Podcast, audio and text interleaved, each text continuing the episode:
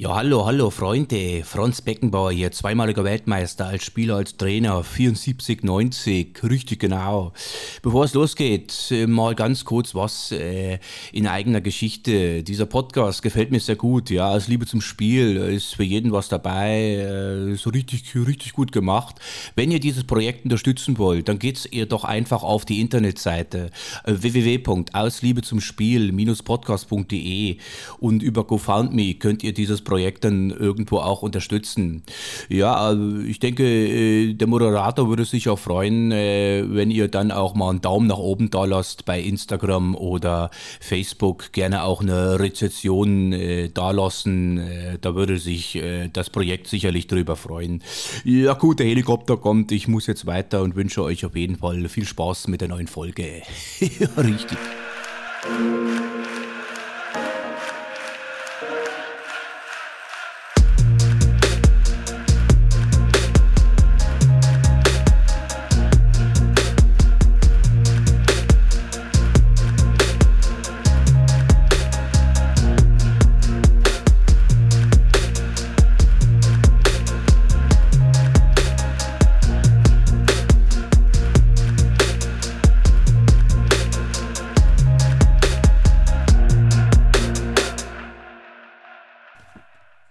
Aus Liebe zum Spiel ist zurück mit Ausgabe Nummer 26. Und heute, ja, mit einem kleinen Novum, denn normalerweise kenne ich meine Gäste, ja, aus meinem näheren Umfeld, denn so ist dieser Podcast ja mal gestartet. Aber der Herr, der heute bei mir sitzt, äh, den haben wir, oder habe ich persönlich jetzt gerade vor gefühlt 20 Minuten das erste Mal in meinem Leben gesehen. Aber wir hatten sofort ein richtig gutes Spielverständnis glaube ich. Und ähm, ja, er hat eines meiner äh, Lieblingsfußballbücher geschrieben, Alles aus Liebe. Er hat jahrelang für die Elf Freunde geschrieben. Äh, ja, er hat äh, nicht nur ein Fußballbuch geschrieben, sondern gleich mehrere, aber mehr dazu gleich. Ich begrüße heute recht herzlich in meinem Podcast und bin so froh, dass er da ist. Alex Raag. Boah, was für eine Begrüßung. Hi, hallo, vielen Dank. Alex, ja, wie gesagt, normalerweise erkläre ich den Leuten immer an dieser Stelle, woher wir uns kennen. Ja, wir kennen uns eigentlich gar nicht und äh, also zumindest du kennst mich nicht. Äh, wenn man sich in Deutschland für Fußballkultur interessiert und auch äh, für niedergeschriebene Fußballkultur und äh, da bist du ja, finde ich, so der David Beckham der, der Schreibfeder. dann äh, glaube ich, dann bist du äh, jetzt doppeldeutig kein unbeschriebenes Blatt. Und äh, ich kann mich noch erinnern, das erste Mal gesehen habe ich dich, glaube ich, 2020 in der Urania, als du mit Mario Basler aufgetreten bist, mit äh, eurem Programm Basler Ballert 2 ja. zu 0. Ja. Habe ich dir gerade im Vorgespräch gar nicht erzählt, äh, nee. erzählt, ne, dass war ich da stark. war. Ja, genau. Und ähm, ja, dann habe ich irgendwie äh, auch gewusst, Mensch, äh, der Alex Rach, der hat doch ein Buch, was ich äh, gele gelesen habe, der hat es doch geschrieben und so. Und war, mir war das in dem Moment gar nicht bewusst, dass du mit Mario Basser rumtourst. Und äh, ich fand das einfach so cool. Und irgendwann habe ich dich angeschrieben, bei Facebook mal. Ähm, ja, und dann hast du irgendwann zurückgeantwortet und äh, warst gleich cool mit der Nummer hier. Hab dir einen Link geschickt vom Podcast. Du ja. hast gesagt, okay, geile Nummer, mache ich. Klar. Und jetzt sitzt du hier. Ja, wunderbar. Und es sieht ja auch unfassbar schön aus. Also für alle, das sind ja alle, die es nicht sehen können, allein äh, das Fußballtaschenbuch 95, die Romario-Karte, äh, das Jimmy Hartwig, die Jimmy Hartwig Autogrammkarte und so. Das ist. Tine Wittler war hier. Einsatz, Einsatz, in, Einsatz in vier Wänden. Genau, Tine Wittler der Fußballkultur hier. Alexa, gehen wir mal in den Ursprung deiner Fußballsozialisierung. Oh ja. Du bist geboren in Celle. Mhm. Für die Leute, äh, die Celle vielleicht nicht kennen, äh, Celle ist so ein bisschen ja, eingekreist, beziehungsweise ja. Äh, befindet sich so ein bisschen in einer Umzingelung von den Bundesligastädten Hamburg, Bremen, ähm, Hannover, ja. Braunschweig ist so zweite Liga. Genau in der Mitte befindet sich Celle. Mhm. Ja, äh, Tusse war damals, Tuss Celle, der große Verein oder größte Verein damals. Die waren auch so Mitte, Ende der 90er mal immerhin eine Zeit lang dauerhaft Regionalligist. Und ich erinnere mich an die eine Hinrunde, die sie dann, glaube ich, vor Hannover 96 abschlossen. Und Hannover hatte damals so Fabian Ernst, Otto Addo, so diese Gerald Asamoah, also diese krasse Riege, die Hamster, die sind dann auch aufgestiegen. Aber das war so noch die höchste Zeit. Aber mit TUS hatte ich dann nie was am Hut, sondern es war dann Werder, obwohl ich jetzt gar nicht aus einer Fußballfamilie komme, gar nicht. Aber es war natürlich auch relativ einfach damals, ne? so Anfang der 90er, Mitte der 90er, die ganze Zeit. Und ich glaube, dieses Grün-Weiß, hat mir mein Vater mal erzählt, äh, hat mich wohl ganz gut immer so gepackt. Und ja, und ich vermute mal dann, dass sowas wie hier so äh, 92 Europapokal oder 94 Meisterschaft, dass das sich so eingebrannt hat. Und dann war man wahrscheinlich auch einfach ein räudiger Erfolgsfan, ne? Aber ist dann so geworden. Also es war dann ganz früh Werder auf jeden Fall, ne? Was so den, die, den großen Fußball angeht. Kannst du dich noch an den ersten Stadionbesuch erinnern? Mhm. mhm. Eigentlich, na wohl gar nicht so spät, aber ähm, Da war, muss ich dann elf gewesen sein. Und das Verrückte ist, mein Vater, der wie gesagt mit Fußball nichts am Hut hat, ähm, hatte mir dann eine Freude machen wollen, hatte Karten besorgt für Werder Bremen. Das war der letzte Spieltag 94, 95, das war die Saison, wo Andi Möller, ne, die Andi Möller-Schwalbe hier mit Dirk Schuster und so, ähm, aufgrund dessen ja Dortmund dann Meister geworden ist. Und in diesem letzten Heimspiel, genau, es war das vorletzte Saisonspiel, Werder gegen KSC, 2-0 oder 2-1 durch Tore von Bode und Barster. Sowas weiß man nur noch, weil man als Kind das verfolgt hat. Und wir saßen auf der Haupttribüne. Also wird man ja heute nie für so ein Spiel noch Platz kriegen, weil dann auch noch Verabschiedung war von Otto Rehagel und von Andy Herzog. Und Otto Rehagel ist vor meinen Augen von Mario Basler und Uli Borowka auf Schultern an mir vorbeigetragen worden unterm Feld und um mich herum haben Erwachsene geheult und ich habe es gar nicht begriffen. Und das Irre ist natürlich dann, dass dann Jahre später halt äh, mit Borowka und Basler das Buch machst und dich für Basler Buch mit, Uli Bor äh, mit Otto Rehagel trifft. Da haben sich so viele Kreise geschlossen irgendwie und deswegen verbinde ich das natürlich auch mit diesem ersten Stadionbesuch. Ne? Das war natürlich auch goldene Zeit, dass, ich, dass das der erste Stadionbesuch war. Also mir wurde es sehr einfach gemacht mit Werder. Jetzt hast du ja das Nähkästchen schon ein bisschen aufgemacht. Mhm. Äh, das äh, erste Buch, was du gemacht hast, war dann 2014? 12. 12, Entschuldigung, das war 2012 ja. äh, mit Uli Borowka. Genau. Da kommen wir gleich noch zu. Ja, klar. Wir bleiben erstmal bei dir, Alex. Ähm, wann hast du denn äh, selber angefangen, gegen die Pille zu treten? Also ich werde jetzt gerade auch in einer Zeit zurückgeworfen, weil ich eine, eine angefangen habe, eine U6 zu trainieren, also die ganz kleinen. Ne? Früher bei uns ja immer G-Jugend Pampers Liga genannt. so. Ne? Und ich denke mal, dass ich dann auch, die sind jetzt vier, fünf Jahre alt, so die Boys. Ähm, und ich muss es ja auch gewesen sein. Also ich vermute, ich bin Jahr 83 im Dezember, dass ich so dann irgendwie, oh, 4, 87, vielleicht kann das gut sein.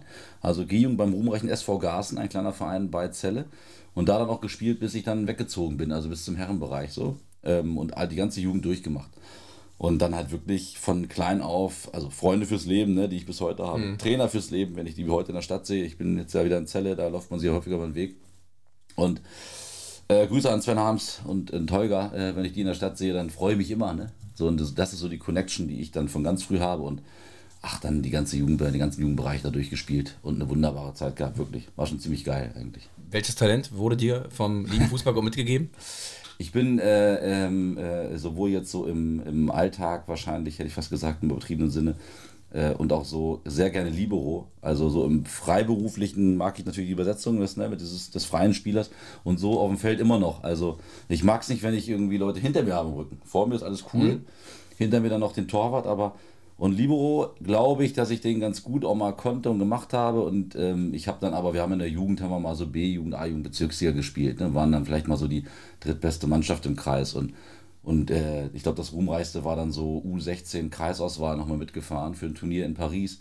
Was wir dann tatsächlich gewonnen haben, weil wir einen mega Jahrgang hatten. Viele von den Jungs, die sehe ich natürlich alle heute oder sehe sie dann wieder, habe sie wieder gesehen. Und damals war ich dann so die Nummer 14, 15 immerhin dann da, weil die Jungs auch einfach noch ein Schulter breiter waren. Das muss die Primetime gewesen sein. Aber äh, deswegen so, dass ich immer noch gerne kicke und heute meine alte Herren trainiere und meine Jugendmannschaft jetzt und selber erst immer noch liebe. Also, das ist ja natürlich ein großer Switch, alte Herren und, Jugendmannschaft. Ja, ja, alte Herren ist ja eher Orga und äh, Kindergarten. Also da, da, da, da ist der Weg von der Spezi zum Hefeweizen wahrscheinlich nicht weit. Der ist kurz, ne? muss dann auch umswitchen, dass man nicht irgendwie mit dem Bierchen vor seinen Fünfjährigen sitzt oder so, ne? oder irgendwie da die Sportzigarette in, in, in den Fingern hat, da muss man aufpassen. Aber das funktioniert super, also es geht. Ist auch ganz frisch noch. Ne? Aber es ist ja auch, wenn du sagst, du hast dann so im jungen Alter mit fünf ja. angefangen im Verein zu spielen, dann hat man ja quasi auch neben seinen Eltern, die einen sowieso erziehen, mhm. ob es einem passt oder nicht, mhm. äh, auch die Trainer, die dann, die dann irgendwie auch, ähm, ja, mhm zum ersten Mal auch, äh, sag mal, vielleicht auch neben Oma und Opa irgendwie erzieherische Maßnahmen ergreifen. Kannst du dich noch erinnern an deine ersten Trainer so und was die charakterisiert hat, was sie dir mitgegeben haben in, in jungen Jahren schon? Ja, ist super. Also äh, gut, dass du das sagst, weil das jetzt auch wieder auch eine Rolle spielt. Ne? Weil ich schon überlegt habe, was habe ich damals mitbekommen ähm, bei, von meinen Trainern. Und ich hatte auch mal irgendwie dann später so Johnnies, die dich irgendwie in der D-Jugend voll angebrüllt haben, obwohl du 5-0 geführt hast oder so. Ähm, auch so ein bisschen so eine, so eine Choleriker die aber dann trotzdem auch gutes Training gemacht haben. Aber die, an die ich mich am liebsten erinnere, die haben mir einfach wirklich, ne, jetzt ist es ein bisschen passend zu deinem Podcast, logischerweise sehr kitschig, aber diese Liebe zum Spiel, ne, dass da, wie gesagt, es macht so Bock, das zu spielen, es macht so Bock, mit deinen Jungs abzuhängen, es macht doch Bock, aufeinander aufzupassen, dass da halt auch auf den kleinen Dicken mit der Brille irgendwie, dass du den mitnimmst, auch wenn der halt irgendwie, ne, wo du weißt, der wird erst als Letzter eingewechselt, aber der gehört auch dazu, also kümmerst du dich um den. Und dann auch so Rollenverteilung, ne? Ich finde das also spannend irgendwie, dass jetzt auch so im jungen, bei den jungen Spielern sehe, du weißt schon ganz grob irgendwie, wenn du so die charakterlich, äh, charakterlich irgendwie kennenlernst, wird der Torwart, wird der Abwehrspieler, wird der Mittelfeldspieler, Stürmer. Das prägt einen ja so auch irgendwie. Und ähm, deswegen, also du hast recht, die Erziehung stand auch absolut, absolut da statt. Also total auch so, was diesen sozialen Bereich angeht, ne? dass man halt, du hast es vorhin erwähnt, als wir uns hier begrüßt haben, dass du ähm, glaubst, dass ein Talent bei dir ist, dass du mit den Leuten gut kommunizieren kannst. Das lernt man ja auch beim Fußball. Ne? Mit den unterschiedlichsten Typen, weil das halt dich dann irgendwie vereint. Das ist halt geil. Ne? Ich finde es auch so später als Vorbereitung auf die Gesellschaft, auf die man ja losgelassen wird, mhm. oder die Gesellschaft, die auf einen losgelassen wird, dass man beim Fußball eben dieses Mannschaftsdienliche, dieses Teamplayer-Ding so ein bisschen lernt, weil du bist, du bist ein Teil äh, von, von einem Team und hast deine Aufgabe. Und ich glaube, später, wenn du vielleicht mal in einer großen Firma bist, gut, in, in deinem Fall, du bist ja äh, mhm. freiberuflich unterwegs, du bist dann wahrscheinlich mehr so der, der egoistische Stürmer, beruflich gesehen. Obwohl, jetzt habe ich ja eine ganz große Firma noch als halben Job. Kannst du, kannst du, kannst du gleich erzählen. ähm, aber ich finde, der Fußball hat da eben so eine. Ja. Und dafür liebe ich einfach auch diesen Sport. Ja. Ähm, also ich liebe generell Sport, ja, wir, äh, aber hier geht es halt nur mal um Fußball im Podcast. Ja. Diese riesige soziale Wucht, die dahinter steckt, die, mhm. die er einfach mit sich bringt. Und wenn du sagst, Freunde fürs Leben, die man dann schon, weiß ich nicht, mit fünf, sechs Jahren kennenlernt und äh, wenn es dann auch in Zelle so ist, was du sagst, du, ihr lauft euch immer noch über den Weg und erzählt die alten Geschichten. Voll. Das ist auf jeden Fall äh, sehr, sehr geil. Und ja, du bist dann irgendwann aus Celle weggegangen. Ja. War dann der Grund das Studium oder? Genau, also ich wollte eigentlich immer weg aus Celle. Ne? Celle ist so klassische Mittelschichtstadt irgendwie und so ein bisschen bieder fand ich es immer und habe die Schönheit dieser Stadt tatsächlich, also diese wirklich architektonische Schönheit, sag ich mal, ähm, damals gar nicht so erkennen wollen, wollte einfach nur weg. Und dann bin ich mit 19 weggezogen, habe mich eiskalt, sorry liebe Bundeswehr, aber ausmustern lassen. nee, ja doch würde ich ausmustern lassen. Ähm, es war alles ein bisschen spooky. Ich gehe lieber nicht in die Details, nicht, dass ich noch nachträglich Probleme kriege, aber und bin dann mit 19 schon äh, weg und bin nach äh, Göttingen für ein Jahr. Ja. Ah. Hab studiert da und das war, bin ich aber nicht ganz so happy geworden, auch obwohl ich da einen ganz tollen Freund fürs Leben getroffen habe. Und jetzt dann, dann bin ich nach äh, Marburg gegangen und da ging so für mich das los. Also ich würde mal sagen, so 2014 im Herbst, da begann, ne, 2014, schon 2004 im Herbst, da begann so richtig Studentenzeit und halt woanders sein. Das war herrlich. In deiner Vita steht ja, du hast Geschichte, Sport und Politik in Göttingen und Marburg studiert. genau, sogar auch mal Ur- und Frühgeschichte ein Semester. Äh, und habe ich doch ganz am Anfang sogar nochmal, ich war bei zwei Veranstaltungen von Anglistik. Und dann habe ich gedacht, warum sitzt du hier? Du kannst es gar nicht, sind alle viel besser. Bin ich nie wiedergekommen. Und dann habe ich tatsächlich, glaube ich, 16 oder 18 Semester, am Ende waren es dann Geschichte und irgendwann, weil ich halt nach zehn Semestern oder so, da hatte ich schon den Job bei elf Freunden. Ich habe einfach mal weitergemacht, weil das ja noch Magister damals noch ging. Ne? Ja. Ein bisschen billige Tickets und so, deswegen. Aber kann ich dann, glaube ich, ich glaube, es sind 18 Semester und dann habe ich äh, mich exmatrikulieren lassen, genau. Und die elf Freunde, also Deutschlands bekannteste, ja, Fußballzeitung, möchte ich mhm. sagen. Äh, wie, wie hat da alles angefangen für dich? Wie bist du da hingekommen? Also, erster Liebe, erster Blick, du hast vorhin gesagt, ne, so 2007 das erste Mal eine Hand bekommen, wo man ja wahrscheinlich dann auch denkt, so, weiß nicht, ob es dir so auch ging, aber wow, okay, so kann es halt auch aussehen, ne? Und nicht halt so Kicker, Sportbild oder halt Tageszeitung und denkt so, alles klar, Alter, ne? Hm. Und ich habe das tatsächlich gehabt, äh, das Glück gehabt, dass wir, das muss 2000, 2001 gewesen sein. Also, elf Freunde, es gibt ja erst seit 2000, ne? Also, ja, vielleicht war es 2001. Auswärtsspiel von Werder gegen Vitesse Arnheim und wir in so einem geilen klassischen Bus gestartet vom Weserstadion nach Arnheim weißt du, wie so klassisch mit den beiden Hafensängern, die vorne sitzen und die Tupperdose rausheben mit den äh, Schnitzeln und den Eiern und Schach spielen. Hinten die Vollmatto schon sind irgendwie. Das Klo ist natürlich äh, nach einer halben Stunde irgendwie komplett hinüber. Und so nach Arnheim. Und auf dieser Fahrt reichte mir dann irgendwer, ein Kumpel, der immer so viele Fernsehens dabei hatte und da so deep drin war, der reichte mir elf Freunde. Und da war ich total begeistert und geflasht. Und dann wollte ich da immer, fand ich das immer großartig. Ich war ganz lange einfach großer Fan, Leser, Abonnent und so und habe aber auch nie gedacht, dass ich da mal veröffentlichen konnte. Ich habe so mit 16 angefangen, meiner Lokalzeitung so klassisch so irgendwie so Lokalfußballberichte gemacht und da mal mein Geld mit verdient. Und dann irgendwann aber ähm, bei diesem Studium in Marburg hatte ich dann ein kleines eigenes Magazin äh, ins Leben gerufen, Dreiecken an Elva. Das lebt auch immer noch. Das war so richtig ein eigenes kleines Fernsehen. Und über die Schiene habe ich mich dann so ein bisschen angebiedert in diesem Elf-Freunde-Kosmos und habe dann ein Praktikum bekommen bei Bolzen. Das gab es damals noch, das Freizeitfußballmagazin von Elf Freunde. Die waren in Köln. Da habe ich mich dann ein halbes Jahr austoben dürfen und mir wirklich den Arsch aufgerissen dass die irgendwie merken, dass ich da bin. Ähm, und nach dem Studium dann, glaube ich, noch ein Jahr lang, das T-Shirt kriege ich übrigens immer noch, liebe äh, Freunde. Ähm, es ist hier festgehalten im Podcast. 50, 60 Texte online irgendwie da, die rausgeballert wurden. Ähm, ohne Bezahlung, wie sie es gehört hat. Damals aber mir war es wurscht. Und irgendwann äh, hat der freundliche Dirk Giesemann, den man ja, den ja sicherlich auch viele kennen, eine wunderbare Edelfeder und der äh, schrieb mich dann an, ob ich nicht Bock hätte, mal zu Freunde zu kommen und äh, mich kurz vorzustellen. Und über ein Einmonatspraktikum habe ich dann tatsächlich da irgendwann. Äh Gibt es da so eine Art, so eine Art Gesellenstück, was man ablegen muss? Irgendwie so. Also eigentlich hast du da immer dann später drei oder sechs Monate Praktikum gemacht. Und dieses einmonatige war irgendwie, das war so eine Ausnahme. Aber ich habe mich auch, ich habe mir auch so dermaßen bin ich da halt so in die in die Ärsche gekrochen, muss ich auch sagen. Also ich war immer der Erste, immer der Letzte, immer Tee mitgebracht. Ich habe den Raum der, wo einfach alle Bücher reingeballert waren. Den habe ich sortiert und sauber gemacht und habe eine Bibliothek da erstellt und so, weißt du, oben so von wegen hier so Vereinsgeschichte, Vereine und so, bop, bop, bop, so richtig strebermäßig. Und dann hat mir dann irgendwann äh, Philipp äh, Köster äh, Büro, ins Büro geholt und sagte, ich, äh, ob ich Volontär werden möchte. Und da habe ich mir dann original, das weiß ich noch, äh, vor Freude in meinem Büro, ich habe so gejubelt auf meinem Platz. habe so die Arme ausgestreckt, so ein bisschen so, was ich so Alan Shearer-artig oder so, die Hände nach oben. Und da habe ich mir den Rücken ausgerenkt, volles Gerät. und, hatte, und musste dann unter Schmerz wie eine Schildkröte zur Apotheke hier an der Weberwiese. Und äh, das, war, das war der Beginn von Elf Freunde, genau. Und dann habe ich da zwei neun, glaube ich, muss ich da angefangen haben. Zwei neun, ja. Oder? Ja. Zwei neun. Und dann zwei neun. sind unzählige Artikel von dir erschienen. Zum Glück. Zum Glück. Gibt es so ein, äh, du hast ja wirklich wahrscheinlich so viele Artikel geschrieben, dass du, mhm. ich weiß nicht, ob du selber noch einen Überblick hast, gibt es so eine Art ja, so eine Top 5, die du sagst, das war eine echt, da war ich geküsst von der Muse. Oh. Vergewaltigt von der Muse sogar? Äh, das wahrscheinlich nicht, aber wahrscheinlich eher irgendwie, dass man halt ähm, zum richtigen Zeitpunkt am richtigen Ort äh, den richtigen Job dann irgendwie nochmal übernommen hatte. Und zwar war es natürlich gerade online, wuchs es ja im Laufe der Jahre an. Das war natürlich für uns geil. Also sowohl online, die Homepage, als auch dann Facebook. Ich weiß nicht, wir haben die Facebook-Seite angelegt und ähm, ich bin gegangen, da waren es glaube ich 420.000 oder so. Ne? Du konntest dem wirklich zugucken. Und das war ja wirklich dann noch so diese Prime-Facebook-Zeit. Und allein sowas. Und ich glaube, der Peak auch für meiner Meinung nach so ey, Freunde, Reichweite und generell so dieses ganze Thema Fußball in Deutschland, wo quasi der Peak so erreicht war und seitdem geht es ja auch ziemlich bergab, war halt 2014 WM. Ne? Mhm. Und äh, wir haben damals die wunderbare Rubrik gehabt, der Einzelkritik, ne? Und zwar halt nicht so klassisch so kickermäßig, sondern halt sehr abgefahren, humorvoll. Und ich glaube, man hat, wenn man das gelesen hat, schon gemerkt, dass die Person, die das geschrieben hat, nicht mehr ganz nüchtern war und so. Aber auch völlig euphorisiert so. Und was man sich ja dann auch als Elf-Freunde-Autor gut erlauben konnte. Er konnte ja nicht als süddeutsche Redakteur irgendwie da mhm. plötzlich irgendwie Philipp Lahm den Hintern küssen wollen. Das wäre auch peinlich gewesen. Aber wir durften es ja dann so damals. Und da habe ich die Einzelkritik äh, gemacht von jedem Deutschlandspiel, glaube ich.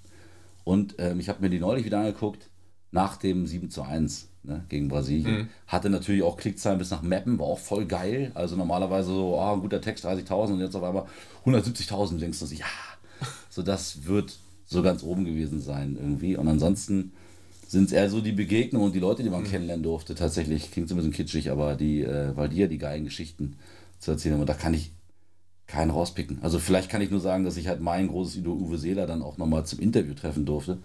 Ähm, und da war ich wirklich so. Ich habe mein erstes Fußballbuch mitgebracht, das ist seine Biografie, Uwe Seeler, alle meine Tore. Mhm. Die hatte ich mit und hat mir von ihm unterschreiben lassen und habe mich gefreut, dass er kurz äh, die Augenbrauen gelupft hat. Und so. aber ansonsten ähm, schwer, jetzt irgendwie da was rauszupicken. Das ist aber auch so eine, so eine Figur, wenn du sagst, du bist eigentlich Werder Bremen-Fan, ja? Ja.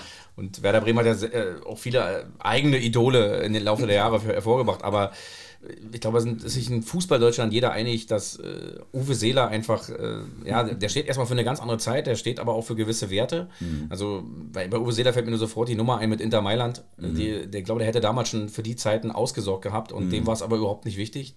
Sondern äh, einfach, ich bleibe hier, hier ist meine Heimat, hier ist meine Frau, mhm. auch gefühlt 100 Jahre verheiratet gewesen. Ähm, und äh, ja, Uwe Seeler, glaube ich, ja, einfach der SC Freiburg der Fußballidole, den mag irgendwie jeder. Ich bin auch ehrlich gesagt, also so doof ist jetzt das Ding ein bisschen gemein, aber also wenn man überlegt, was so mit Franz Beckenbauer passiert ist, ne? Neulich habe ich ein Video gesehen, das tauchte so bei Instagram auf von irgendeinem, das war so ein Charity-Ding, wurde mir so als Werbung eingespielt. Franz Beckenbauer, der sah so furchtbar aus, der sah so krank aus und so fertig aus. Und das war immer so ein smarter und ja gut aussehender Typ, ja, noch auch dann als, als äh, Elder Statesman. Und Uwe Seeler ist jetzt gestorben, was natürlich sehr traurig ist, aber Uwe Seeler ist gestorben und ähm, es ist und das ist ja auch eigentlich nicht das Leben. Also auch Uwe Seeler wird in seinem Leben irgendwie ein paar Leichen im Keller gehabt haben. Mhm. Also sonst wäre doch kein Lebewesen. Aber mhm. Wir als Fußballfans, dann haben wir da so ein Idol und das, ist, das macht man ja mit Idol, man stellt die auf so ein Podest. Ne? Und uns, Uwe war dann so uns Uwe, immer treu, immer alles safe. Inter Meile ist natürlich nicht gegangen aus Heimatliebe. Keine Ahnung, ne? Also mhm. ob dann nicht vielleicht damals einfach, also wahrscheinlich war es ja so, dass äh, sich dann Sepp Herberger und Adidas gemeldet haben und damals gesagt haben, pass mal auf, schön und gut, dass du jetzt eine Million kriegst, ne? Aber jetzt überleg mal, wenn du bei uns bist, kriegst du 30 Jahre lang Kohle bei Adidas. Mhm. Ne? Du bist unser Generalvertreter, du musst einfach nur auftauchen und Schuhe bringen und Uwe Seeler sein. Überleg dir das kurz. Also will nur sagen, man kann sich immer so, man macht, ich mache das ja auch wahnsinnig gern, dass man sich das so schön einfach macht. Mhm. Und ich bin froh, dass es Uwe Seeler uns so einfach gemacht hat.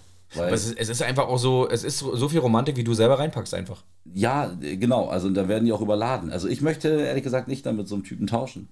Weil stell dir mal vor, irgendwie dann brauchst du einfach nur mal so wie wir alle das irgendwie im letzten Jahr, jeder von uns irgendwie nimmt, was wir in den letzten zwei Jahren, wo man einfach nur ein bisschen Scheiße gebaut hat. Und wenn Uwe Seeler die machen würde und es käme so raus, oh Gott, oh Gott, ne? Deswegen fand ich es jetzt halt auch, also, es ist halt, ich, ich war sehr froh, dass, äh, dass er jetzt sozusagen so in Würde halt dann sterben konnte und da halt nicht noch irgendeine Scheiße ans Licht kam, weißt du, so wie Franz Beckenbauer und so, wie, wie bitter ist das? Da hatten wir mal einen Typen, den wir den Kaiser genannt haben, unseren einzigen Welt, Weltstar eigentlich im Fußball. Und dann ist er jetzt im Endeffekt so wie so ein verdammter Absolute, absolute Lichtgestalt. Der war zweimaliger Weltmeister als Spieler als Trainer. Mann, so traurig, ey. ja, ja. Oder? Und ja, dann ist natürlich ja. noch für mich eine entscheidende Frage, wie bist du äh, dann an äh, vielleicht eines deiner anderen Fußballidole, ja. an Uli Borowka herangekommen? Und vor allen Dingen, was, was ich mich dann in so einem Fall immer frage, ähm, das ist ja, das Buch ist ja auch sehr, also volle Pulle, sehr doppeldeutig und sagt ja auch mein Doppelleben als, als Fußballer und Alkoholiker. Mhm da öffnet sich dir ja auch, äh, wie du sagst, du warst äh, mit deinem Papa im Stadion, Uli mhm. Borowka, die Leute haben geweint und so, mhm. und da war dieser gar nicht bewusst. Und dass du Jahre später, das kannst du natürlich in dem Moment nicht wissen, dass sich dieser Mensch dir gegenüber wahrscheinlich, weil du das ja seine Biografie schreibst, so öffnet. Mhm. Wie, wie hat sich das für dich angefühlt? Und äh, erstmal, wie, wie, wie kam es überhaupt dazu?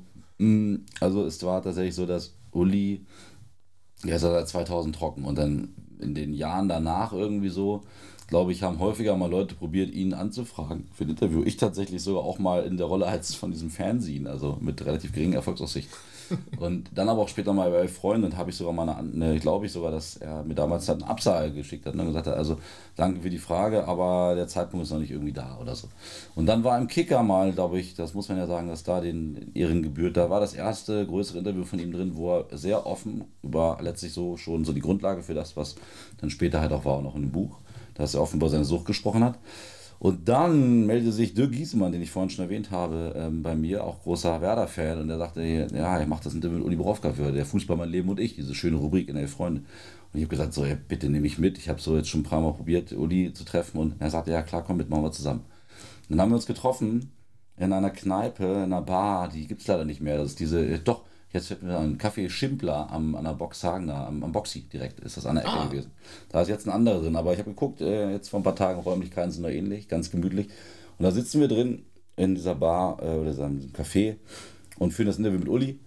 Und es geht halt, also nach einer Viertelstunde gucken sich Dirk und gucken wir uns an und haben wahrscheinlich beide eine Gänsehaut, weil wir wissen halt irgendwie, das ist einfach nur Gold, was er erzählt dann. Mhm. Also, was macht er hier? Er lässt komplett die Hosen runter, er ist unfassbar offen und ehrlich und weiß schon eigentlich ganz genau, wie die Pointen eigentlich auch funktionieren müssen, weil Uli halt das einfach bis heute großartig kann, zu erzählen ne? und also mitnimmt.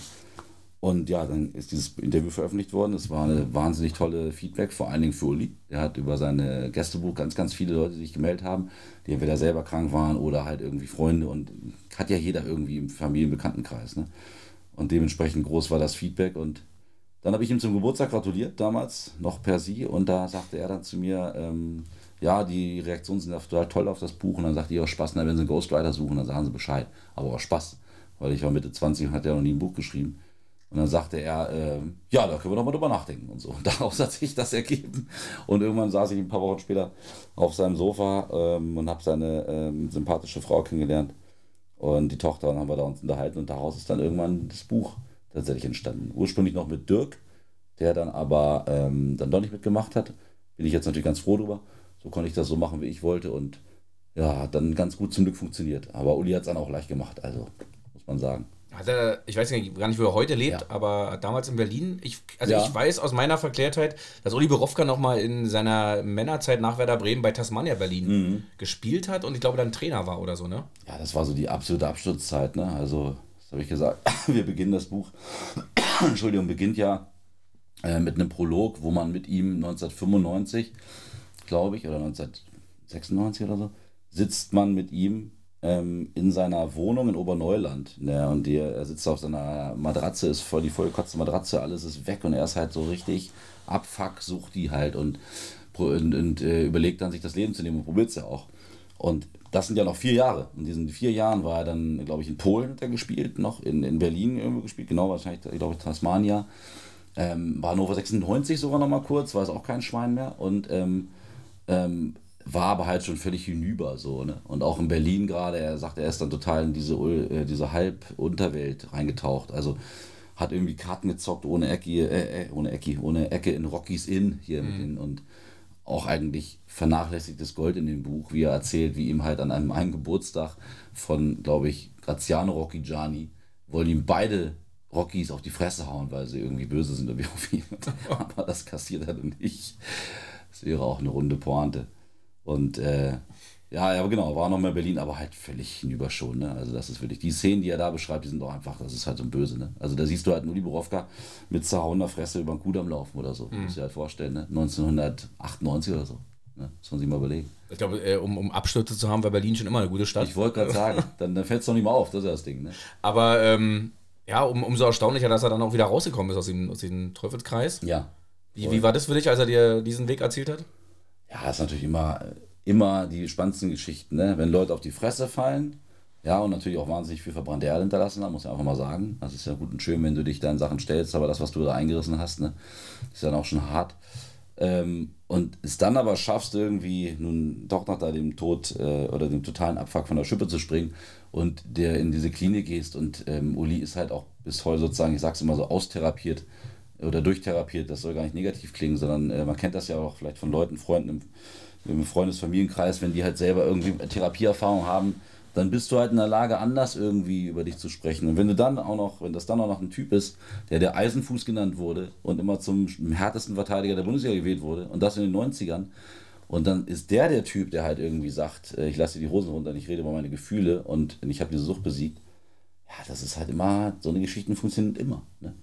Aber das kann halt auch, ist natürlich in dem Fall äh, spannend, weil er halt Nationalspieler bei Werder gespielt hat aber die gleiche Geschichte wird einen ja auch total faszinieren, wenn sie morgens um eins irgendwo in der Kneipe hörst oder so. Von, von den dicken Waldemar oder so, der dir mhm. eine ähnliche Story erzählt. Und deswegen kam da bei Uli irgendwie so, so vieles zusammen. Und dass er dann halt so offen darüber erzählt. Wir haben ja auch in dem Buch, ähm, haben wir Tagebucheinträge von ihm aus der Klinik immer so als Break zwischen den Kapiteln, wo halt rein Uli Borowka Sprech ist. So. Und das ist halt schon spannend, so einem Mann dabei zuzugucken, wie er dann irgendwie alles nochmal auf Null setzt, ne? Und dann rauskommt, ohne Kohle, im Gegenteil noch Schulden, ähm, und dann rauskommt und erstmal halt wieder äh, bei seinen Eltern wohnen muss. Mhm. Seine Eltern haben eine Kneipe. Drei Tage nach dem äh, Verlassen der Entzugsklinik hilft er in der Kneipe aus. so von wegen Eisenfußmäßig so. Ne? Mhm. Die Geschichte hatte ich jetzt auch ein bisschen vernachlässigt, äh, wieder die letzten Jahre, aber wir haben uns gerade erstmal wieder gesehen auf der Bühne und da hat er das erzählt. Du denkst nur, ja, Krass, Alter, ne? Was für ein Typ. Aber, aber kann man sagen, dass ihr heute befreundet seid? Also, weil, weil es ja schon. Ich finde, befreundet ist immer so ein bisschen schwierig, mhm. weil, also jetzt gar nicht, ähm, also ich ähm, würde mich freuen, wenn jetzt Uli sagt, der Alex ist mein Freund, aber wir haben zusammen ja gearbeitet, wir haben dieses, diese Verbindung gehabt, uns trennen natürlich auch noch ein paar Jahre. Ähm, und ähm, deswegen, ich würde sagen, das ist einfach ein, ähm, ich glaube, dass wir einfach gute Bekannte sind ne? und uns, glaube ich, hoffentlich beide mögen und schätzen. Also mir geht das auf jeden Fall so. Er wohnt inzwischen in Hemeler Wald, das ist bei Hannover. Mhm. Und neulich habe ich dann mal äh, die Idee gehabt, ob ihn, ob wir vielleicht eine schöne Lesung in Zelle machen. Und hat eigentlich gehofft, dass wir so ein bisschen da die Leute hinterm Ofen hervorlocken. War dann so ein bisschen traurig, dass die Resonanz eher so gering war. Es waren so vielleicht 40, 50 Leute dabei der Lesung. Aber es war mal wieder cool, zumal wir halt ähm, äh, mal was dazwischen geschoben hatten. Er hat schon häufiger in, in, in, in äh, im Knast Lesung gemacht. Ne? Also Erwachsene-Knast, Jugendknast. Ich war mal mit dem Jugendarrest ähm, Lesung und so, ganz toll. Und in Celle haben wir, Celle ist unter anderem bekannt für seine äh, Juristerei und vor allem die riesige JVA. Und in dieser JVA ähm, habe ich dann über einen Kontakt äh, äh, zu dem ähm, Gefängnisseelsorger, da hatte ich irgendwie so einen Fuß in der Tür und habe gesagt, Mensch, wie sieht's denn aus? Habt ihr, nicht Bock auf eine kleine Lesung im Knast? Geht das? Und die haben wir dann machen können. Und dann war er vor 15 ähm, aus, äh, Gefangenen in diesem Hochsicherheitsgefängnis, ne? Mhm. also wo halt wirklich irgendwie ab sieben Jahre du erst sitzt. Ähm, und das war super natürlich, ne? weil 80, 90 Prozent der Männer, die jetzt da saßen und wahrscheinlich die generell da saßen, sind halt in den Knast gelandet, weil sie erst süchtig geworden sind und dann kriminell. So, ne? Und deswegen ist halt mega spannend gewesen, von denen das zu hören, Uli so zu erleben und so. Und ich sitze dann daneben und denke mir immer wieder, cool, spannend auf jeden Fall. Was, wie bist du hierher geraten? Ne? Aber es ist halt toll. Auf jeden Fall. Ich kann mir auch nicht vorstellen, dass, äh, dass irgendein Spieler in der heutigen Zeit, in der heutigen Zeit aktiv ist, irgendwie in 20 Jahren mal sowas machen würde. Also ich wüsste auch keinen Typ, weil diese Typen meine, der ganze Kommerz und alles, wie es geworden ist im Fußball, ist ja. ja. alles so, das beschneidet ja alles von links und von rechts. Du hast ja gar keine Möglichkeit mehr, selbst mal im Interview irgendein Typ zu sein, weil das mhm. alles so gebrieft und du kannst über jedes Interview irgendeine Schablone legen. Und mhm. ich habe immer so gesagt, früher waren die, muss, brauchten die Reporter für mich immer noch eine, äh, mussten, mussten ausgebildete Nahkämpfer sein, um nach dem Spiel irgendwelche coolen Stimmen einzufangen. Also wenn Stefan Effenberg dann schlecht drauf war, das war schon irgendwie ein Risiko. Und bei Uli Borowka wahrscheinlich auch. Mir, mir fällt zu Uli Borowka noch eine äh, Story ein, die ja. meine beiden Cousins äh, in Schweden Oder, Peter und Carsten, ihr seid gegrüßt. ähm, große Werder Bremen-Fans, seitdem ich sie kenne. Ja. Und, äh, und ich glaube, Peter hat mir die Story mal erzählt. Ich weiß nicht, ob sie auch im Buch steht oder ob er. Ja. Er meint, es gibt so eine Story über äh, Uli Borowka, wo sie im Spielertunnel stehen. Mhm. Ich weiß nicht, ob es Andi Möller war, der andere Spieler. Und äh, das ist Jürgen Klinsmann, den er jetzt macht. Jürgen Klinsmann wahrscheinlich. Und wo er zu ihm hingeht, du kannst hier machen, was du willst, geht heute richtig auf die Stöcke. und das ist so geil einfach. Pass auf, ich habe es natürlich nicht, ich hab's durcheinander gebracht. Es war, glaube ich, nicht Klinsmann. Also er gibt ja einmal dieses legendäre, was zu Olaf Thon sagt, wo er zu ihm sagt, pass auf, heute breche ich dir beide Beine. Das ist wirklich die Zeit, wo Olaf Thon ja so 18, 19 für den Newcomer ist. Und eigentlich schöner finde ich auch noch, äh, wie er erzählt, ähm, dass sie, sie gehen den langen Kabinengang. Und ich glaube, der ist in Stuttgart und der ist wohl ziemlich lang gewesen, der Tunnel zum Spielfeld. Und Dieter Eils geht neben Jürgen Klinsmann und so. Und äh, nee, andersrum, Jürgen Klinsmann ist zu Besuch mit Stuttgart in Bremen und der Tunnel ist so lang. Und Jürgen Klinsmann sagt so, Mann, ist ja ganz schön langer Tunnel hier bei euch. Und da sagt Dieter Alz zu ihm, Cleansy, mach dir keine Sorgen, zurück wirst du getragen. und so, oh, geil, ne? wo so irgendwie so Althauer wie wir uns wahrscheinlich so, okay. Geil. Ich finde ja, ich glaube, dass dieses äh, mit den, was du gerade sagst, da muss ich gerade drüber nachdenken, ne, dass sie hier so alle so äh, keine Typen mehr und irgendwas und woran es liegt. Ich glaube, das ist, also die Kohle spielt natürlich damit, hat ja alles damit zu tun, mit alles miteinander verzahnt. Aber letztlich, glaube ich, wäre es Latte, die könnten ruhig irgendwie ihre 10 Millionen im Jahr verdienen ähm, was halt einfach krass ist, ist so diese unfassbare mediale Feuer, dem du halt ausgesetzt bist. Und dass du, wenn du, ich glaube, man möchte es probieren, so ein bisschen Typ zu bleiben, ein bisschen sein Ding zu machen, so ein bisschen Max Kruse-Style, aber halt auch einfach Bock haben, dass man sagt, ja, Leute, sorry, aber ich verdiene jetzt halt einfach im Monat 300.000, deswegen kaufen wir jetzt eine Uhr für 15.000, das ist halt meine Welt. Also erstmal da das irgendwie so hinzukriegen als Anfang 20-Jähriger und dann auch damit klarzukommen, dass du halt dann, wenn du es machst, dich alle halt haben wollen oder verhackstücken wollen oder lieben wollen und boah, Alter, dann mache ich doch lieber irgendwie den, den Allglatten und sag irgendwie, ähm, ja, ja, bla bla bla, müssen weiter Gas geben. Nächste Woche fickt euch alle Tschüss irgendwie. Ne? Also würde ich wahrscheinlich dann auch machen wollen, als Selbstschutz. Also deswegen müssen wahrscheinlich alle ein bisschen an die eigene Nase greifen dann auch. Aber ähm, ja, keine Ahnung, natürlich ist es so, dass man den Eindruck hat. Aber die Jungs haben damals, die haben ja auch schon viel Kohle verdient, die waren ja auch schon viel irgendwie. Ja, de definitiv. Ich glaube, ja, die so ging es nicht schlecht. Und ich weiß halt auch nicht irgendwie, ob das alles damals unterhaltsamere, ja, aber waren es bessere Menschen? Ich möchte bezweifeln. Weiß ich nicht. Weiß ich nicht. Dann kam es äh, auch zu deinem dein erstes eigenes Buch. Und das war, hilf mir kurz, Alex. Doch, das war dann, glaube ich, alles aus. Nee, das stimmt gar nicht. Nein, den muss er machen. Den muss er machen. Den muss er machen. Und ja, da genau. habe ich, und da habe ich einen richtig schönen Satz äh, gelesen. Oh, und ja. zwar, ähm, ich, ich lese es kurz vor. Ja. Ergänzt wird Raks Analyse der Fußballsprache von Diagrammen und Illustrationen der Grafikerin Katharina Metschel. In Klammern Oton Raak. Sie ist keine Fußballbraut, aber ich muss dir nicht erklären, was die Stefan Kunstsäge ist. Geil, wo ist das denn? Das habe ich mir gestern noch aus dem Internet rausgezogen. Stimmt. Grüße an dieser Stelle an Katharina Metsche. Ja, wunderbar. Genau, ihr langjährige elf Freunde. Oder immer noch macht sie bestimmt großartige Sachen. Und da musste ich sofort äh, bei der Geschichte oder bei der, bei der Kunstsäge ja. dran denken, wenn ich mit meinem alten Captain, ja, wenn wir dann, wir haben, einmal durften wir auch im, im Pokal mal äh, gegen den großen 1. FC Union spielen, da waren die damals in der dritten Liga, das ja. war das Jahr, bevor sie aufgestiegen sind in die zweite Liga und der Rest ist jetzt Geschichte bei ja. Union.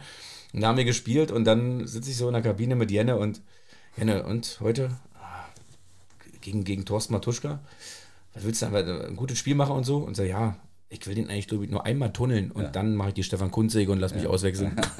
und? Hast du gemacht? Nein, also äh, ich habe ihn nicht getunneln können. Äh, Tusche hat auch ein schönes Tor gegen uns gemacht. Wir haben damals 6-0 verloren als Bezugsligist. Zur Halbzeit nur 2 0. Äh, Uwe Neuhaus damals Trainer. Der hat die ganz schön gefaltet in der Kabine. Also da meinte unser Trainer, du nebenan ist gerade ganz schön laut. Und ähm, aber Tusche war natürlich läuferisch, natürlich ein äh, dankbarer Gegenspieler. aber ein Riesentyp. Ja. Äh, einmal habe ich ihm irgendwie, das war äh, im Spiel, er deckt den Ball ab und ich trete ihm voll von hinten, weil ich den Ball durch ja. seine Beine wegpieken wollte so ein bisschen in den Hoden. Und ich dachte mir so, okay. Oh, oh. Ich dachte mir, okay, komm, jetzt ist es soweit. Er dreht sich gleich um und erzählt dir gleich, äh, wie viel er auf dem Konto hat und wie viel du auf dem Konto hast. Aber Tusche ganz locker zum Schiri nur, Schiri, er tritt mir in den Arsch. und mehr kam nicht. Äh, deswegen, nein, es ist mir nicht gelungen, Thorsten Matuschka zu tunneln. Äh, es war trotzdem ein tolles Spiel und eine tolle Erfahrung. Ähm, ja, aber, aber so dieses äh, Buch war ja, ist ja auch so ein bisschen so, ja, berichtet viel über den Klischee im, im Fußball. Ja, ja, die ganze wunderbare Sprache, ne, die darum äh, ge gebaut wurde oder auch Wörter, die extra für den Fußball erfunden wurden oder die man irgendwie nur beim Fußball irgendwie verwendet. Ne? Also ähm, jetzt fallen mir natürlich, wie es immer so ist, auf die Schnelle nicht die geilen Sachen dann ein, aber das war so irgendwie die Grundlage. Da habe ich mir über die ganzen ähm, Fußball-Wörterbücher, lustig oder weniger lustig, irgendwie gekauft und mal so zusammengesammelt und selber so rumgefragt bei den Kollegen, ob sie da einfach mal so rausballern, was ihnen so einfällt und so und selber so was du da hast. Und im Endeffekt, also ich bin total froh, ja, dass die damals das Buch gemacht haben. Ich glaube, sie haben es als kleines Dankeschön gemacht für das Oliborowka-Buch, weil das ganz gut funktioniert okay. hat. Äh, weil wahrscheinlich es heute schwierig wäre, so, so, eine Idee zu verkaufen. Aber ich habe mich natürlich gefreut. Und die, diese Illus äh, und die Zeitungen sind wirklich total überragend. Ich habe immer noch in meinem Büro hängen, ähm, groß ausgedrückt, habe ich da mal geschenkt bekommen. Ich glaube auch tatsächlich von, äh, von Katharina und ihrem Freund. Ähm, der auch übrigens ein fantastischer Fußballer ist, muss ich jetzt leider hier zugeben, du Arschloch. äh, nein, und auch bei Freunde lange immer noch, als, immer glaube immer noch, ist Grafik der immer noch der, warte mal, ist er hier schon drin? Doch, Lukas ist immer noch bei Freunde, ist glaube ich inzwischen Artdirektor. Und Lukas und äh, Katharina haben mir ein Foto geschenkt aus diesem Buch und es zeigt ein, ein Symbolfoto zum Thema der tödliche Pass, wo man sieht, ein per Bleistift gezeichnetes Bild von Uwe Bein, wie er so steht, im deutschen Nationaltrikot, so 1990 um den Dreh. Und sein linkes Bein ist einfach eine Kalaschnikow. das ist so Gold. Das ist wirklich mega. Gold, ja. Das ist mega. Und das ist nicht, dass ich ihr gesagt habe, mach mal bitte eine Kalaschnikow an seinen Fuß, sondern das war einfach nur der tödliche Pass. Und sie hat das so gemalt. Ne? Von daher, also. Wahnsinn. Mega geil.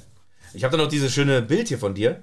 Oh, guck mal, sieht da noch sweet aus, wie noch schlank. Also das sieht wirklich aus wie gerade irgendwie so, frisch weiß ich nicht, ja, frisch geschlüpft. Ja, genau. Ich habe mich gefragt, äh, danach ging es bergab. Äh, ich, ich habe mich kurz gefragt, äh, bei diesem Bild, ja. vor, das ist ja vorne im Bolzplatz. ja. Linke, das, linke Hand. Äh, ist das in Berlin? Ja, linke Hand. Dann weiß ich, wo der Bolzplatz ist. Darf ich raten? Nämlich? Ich möchte lösen. Ja. Das ist in der Bubener Straße gegenüber von den Freunden. Richtig, gut. gut kombiniert. Ja, ja, wunderschön. Der Park ist auch ganz geil. Da ist ja zwei Tischtennisplatten und der Bolzplatz. Genau. Aber veröffentlicht wurde das Bild in der Zellischen Zeitung. Ganz genau, meine Heimatzeitung, wo ich jetzt auch immer mal wieder irgendwie dann genau damit auftauche.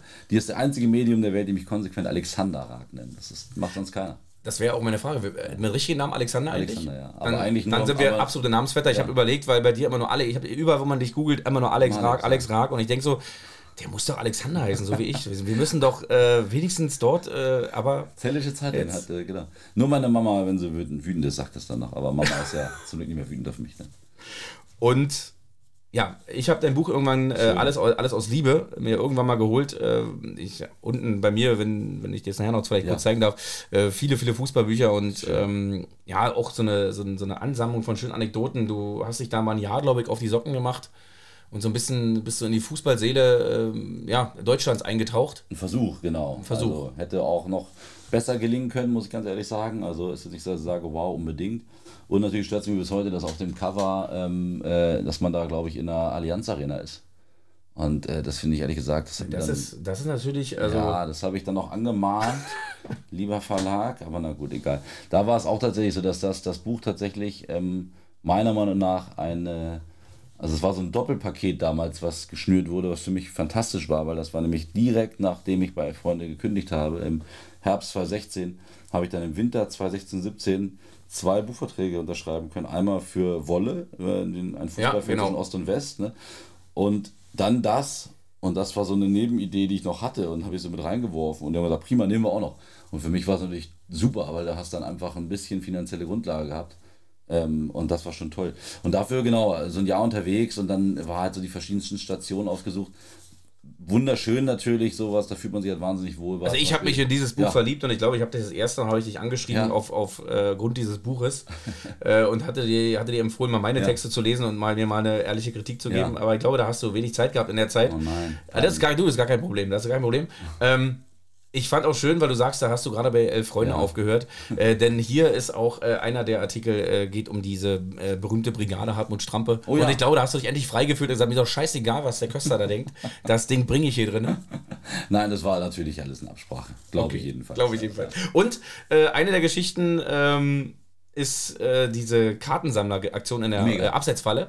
Genau. Und dazu sei äh, ein guter Freund von mir gegrüßt, Thomas ja. Frank, denn dessen Vater gehört die Absetzfalle. Ach, und äh, du wirst es nicht glauben, Alex Raag sitzt hier vor mir. Der hat, äh, sag mal, bis vor fünf Minuten noch einen Pullover angehabt von Olympique Marseille. Den hat er jetzt gerade ausgezogen, weil wir uns hier schon ziemlich heiß gequatscht haben. Ja. Und wer sitzt vor mir? Ein äh, Alex Raag in einem blauen Manchester United Trikot mit original Sharp-Werbung und Thomas Frank an dieser Stelle riesen Manchester United-Fan. Der Sohn vom Besitzer der Absetzfalle. Bobby Robson ist Hindorf, liebe Grüße. Bobby Robson. Ähm, das war auch so eine Geschichte, äh, da hätte auch ich sitzen können, so Voll. irgendwie gefühlt so alles gesammelt, auch an Spielerkarten früher. Ähm. Ich dachte auch dir, deine Romario äh, ja, genau. das ist genau der Style, ne? Das ist super da gewesen, mega, geile Typen. Und dann auch natürlich die Jungs, die da sind, die können ja auch geile Sachen erzählen. Ne? Letztlich hat mir dann, habe ich da einen Typen kennengelernt, der dann mir erzählt hat, wie er, ähm, der war, der ist HSV-Fan und damals, als Adrian Malaika dann gestorben ist, als der da äh, ne, nach den mhm. Auseinandersetzungen zwischen HSV und Werder-Fans war irgendwie so natürlich. 16 Jahre, glaube ich, ne? Äh, äh, ja, genau, 16 Jahre mhm. alt gewesen und so voll der Hass zwischen denen natürlich danach gewesen. Und er hat als äh, Hamburg-Fan in einer Kneipe in Delmenhorst, wo da von irgendwelchen äh, ähm, Hamburg-Fans, die ihn verwechselt haben oder so, dachten, er hätte Malaika irgendwie getötet, haben die den irgendwie in der Pissrinne zusammengetreten oder so. Das erzählt er dann so, während er die Karten verkauft. Und er ist halt so ein Bär und so. Ne? Mhm. Und du hängst da in diesem Laden, dann heißt ja auch eine Absatzfalle, ich kannte den ja gar nicht. Und denkst du so, wie geil ist denn das hier, Alter? also das war schon großartig. Da hängen noch großartige Mannschaftsfotos von Union an der Wand mit Peter Kötzle. Ja. Als, äh, als Unioner, mit seinen Peter langen Haaren. Kötzle war aber Unioner, oh Gott, du weißt ja, ja. gar nicht. Nein. Duisburg und äh, Union eine Zeit lang. Das ist ja, ja. geil. Und ja, dann natürlich noch eine der entscheidenden Fragen. Ähm, eigentlich bin ich ja ein super Typ. Ist denn Mario Basler so ein super Typ? Also, ich muss sagen, weil ich ja, hat man ja die, den Luxus gehabt oder die Chance gehabt, ihn auch mal privat so dann kennenzulernen und so. Und ich finde auf jeden Fall, dass der das Herz am rechten Fleck hat, ne? Dass das einfach ein, dass das ein, auch ein guter ist und dass der, glaube ich, auch schon oft und viel Leuten in seinem Umfeld oder Mitspieler oder irgendwas, dass die, ähm, dass er dass der, glaube ich, auch einfach da ist, wenn du den brauchst. Das finde ich immer eine wichtige Eigenschaft so unter Männern irgendwie, ne? dass man sich darauf verlassen kann. Und Mario lebt halt irgendwie sehr natürlich. Jetzt war er nur gerade aus dem Sommerhaus der Stars, ne? Und wo ich mir relativ sicher bin, dass er da war, nicht weil er irgendwie die Kohle braucht oder so, sondern weil er diese Show voll geil findet und sich die gerne mal reinzieht mit seiner Frau. Und dann war wahrscheinlich die Einladung und er hat gesagt, dann machen wir einfach mit. Ne? Mhm. Und er hat ja irgendwie so auch seine Rolle gefunden, als so ein bisschen dieser nörgelnde, ähm, ne, so der so rumstenkert und so und das so macht und da seine Kippe raucht. Ähm, und ansonsten einfach, also was halt ein, wo man ja auch einen guten Eindruck dann hat, wie jemand so wahrgenommen wird. Ich durfte für das Buch, habe ich ein paar schöne Interviews führen dürfen mit äh, Ottmar Hitzfeld, Lothar Matthäus, Effenberg, Marco Bode und Otto Rehagel, so eine Leute. Und dann interviewst du die halt für dieses Buch. Klar, die wissen es für das Buch, aber die sind erstmal raus aus diesem Journalismusgefühl, sondern die unterhalten sich ein bisschen offener. Und die haben halt auch wirklich menschlich gut über ihn gesprochen. Ne? Haben wir gesagt, ein komplett Wahnsinniger natürlich als Fußballer und als Mitspieler. Kompletter Halodri.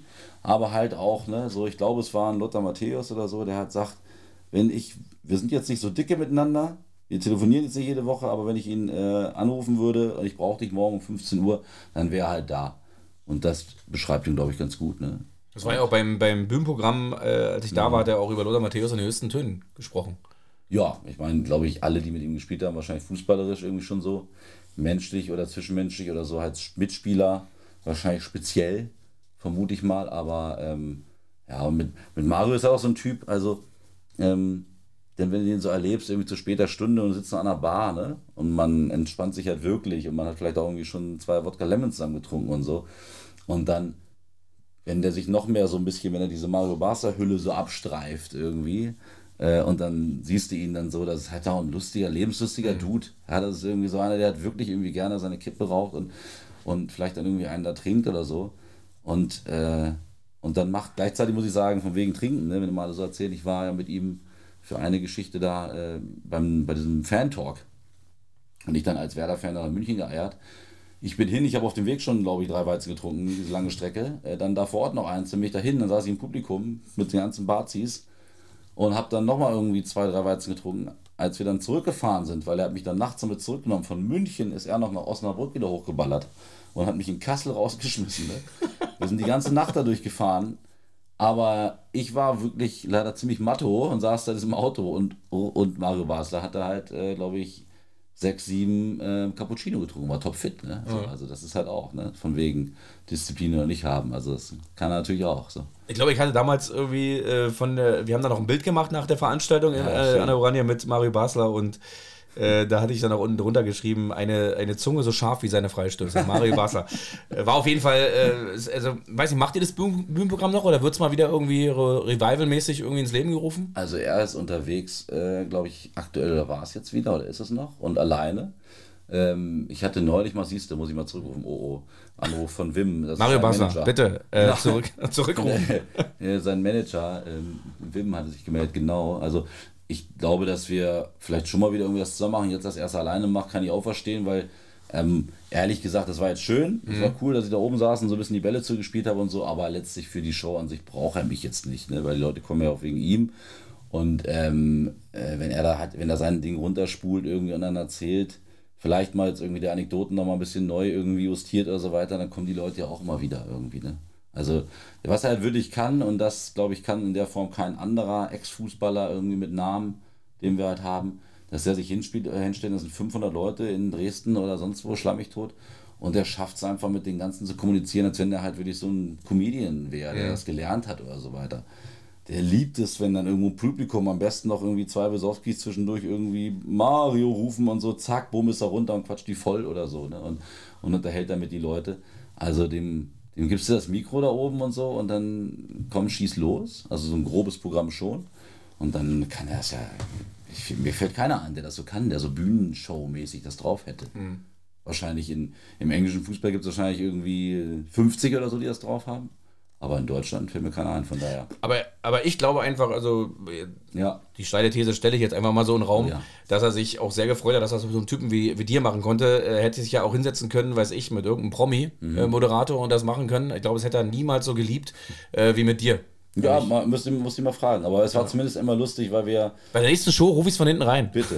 das ist die Frage. Ist halt so schön gewesen, weil man ja auch einfach unterschiedlich tickt. Ich meine nicht nur, dass wir andere Gehaltstassen sind, sondern wahrscheinlich auch irgendwie anders politisch ein bisschen denken am Abend, dem allerletzten Abend, bevor dann die Tour eingestellt wurde wegen Corona, ähm, das war dann, äh, das war in Dresden tatsächlich, saßen wir da in einem, in, in einem Hotelbar und dann haben wir uns da ewig irgendwie mit einem über Politik unterhalten und es war natürlich so lustig, weil man so die unterschiedlichsten Einstellungen dazu kam und ich dann dachte, geil, jetzt sitzt du hier und probierst äh, Mario Basler auf deine äh, linksgrüne Seite zu ziehen irgendwie. das hat ja schon Spaß irgendwie.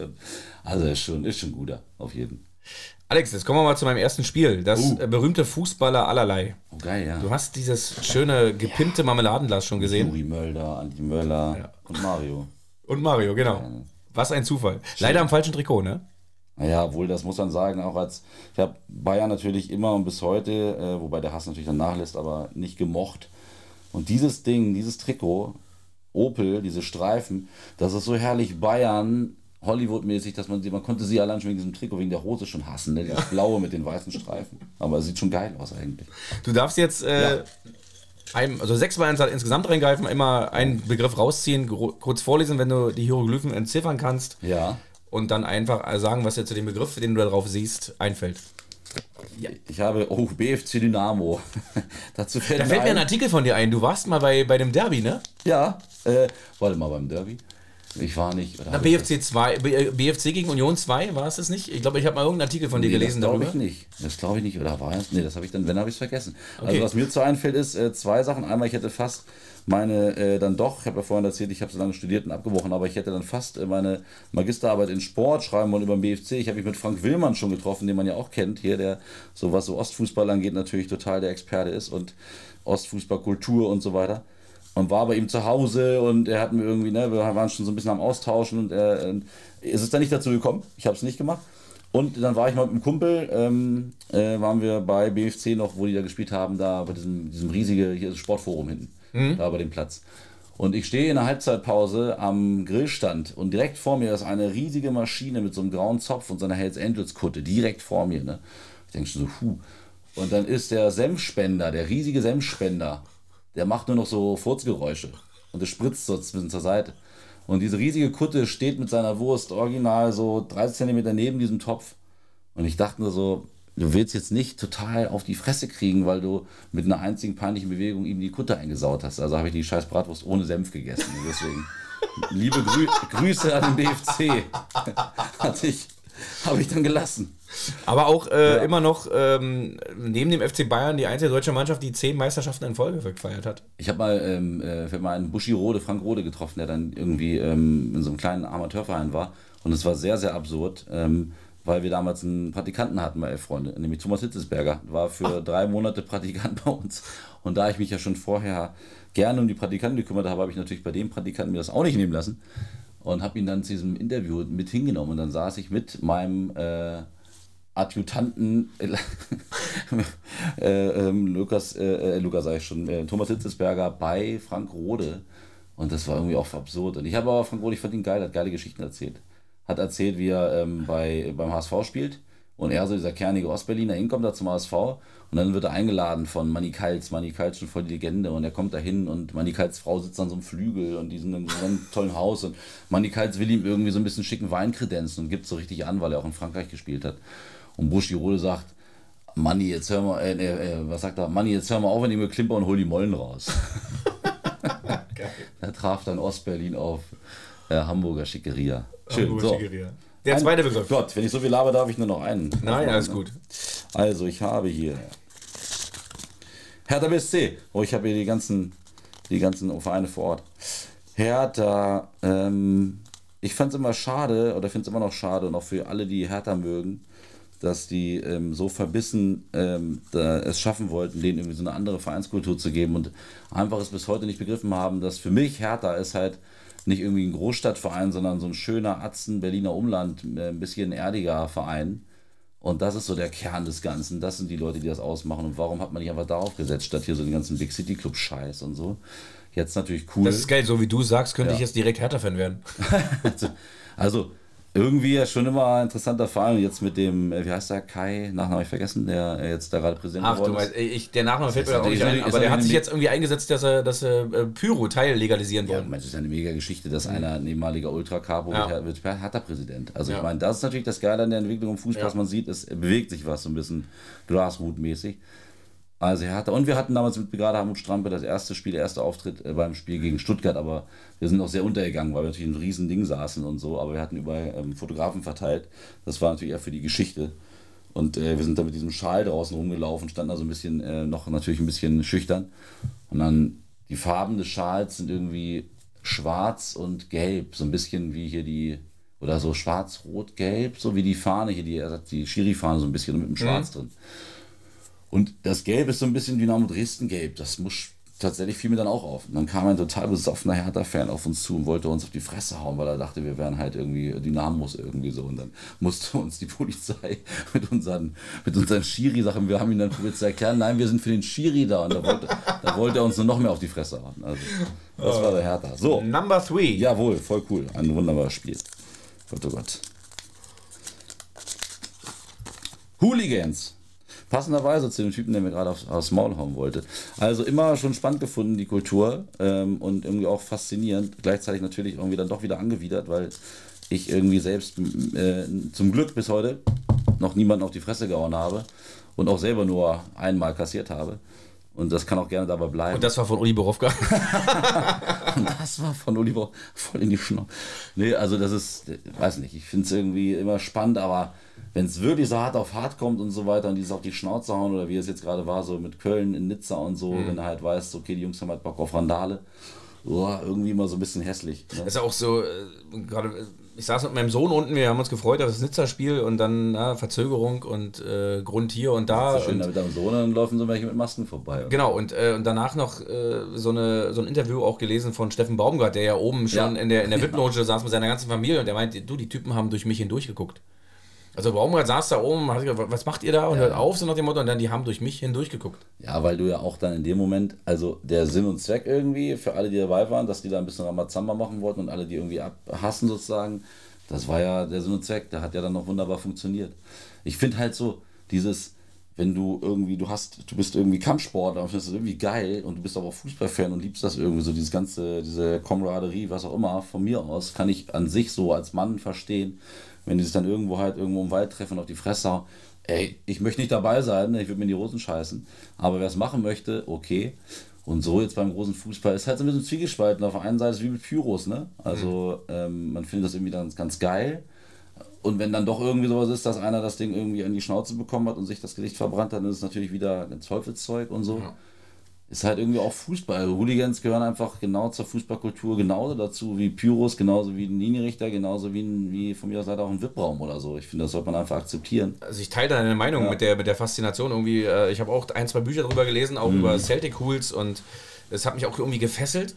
Ja, äh, ja ich denke aber, solange sie irgendwo sich im Wald treffen und äh, ja, 20 gegen 20 oder so irgendwie das austragen, die, wenn man jetzt wirklich mal die größten Fußballtragödien nimmt, die in äh, Stadien passiert sind, mhm. äh, also da gibt es eigentlich zwei Sachen, die ich ja. an, an der ersten, also Hillsborough und äh, mhm. das Heiselstadion.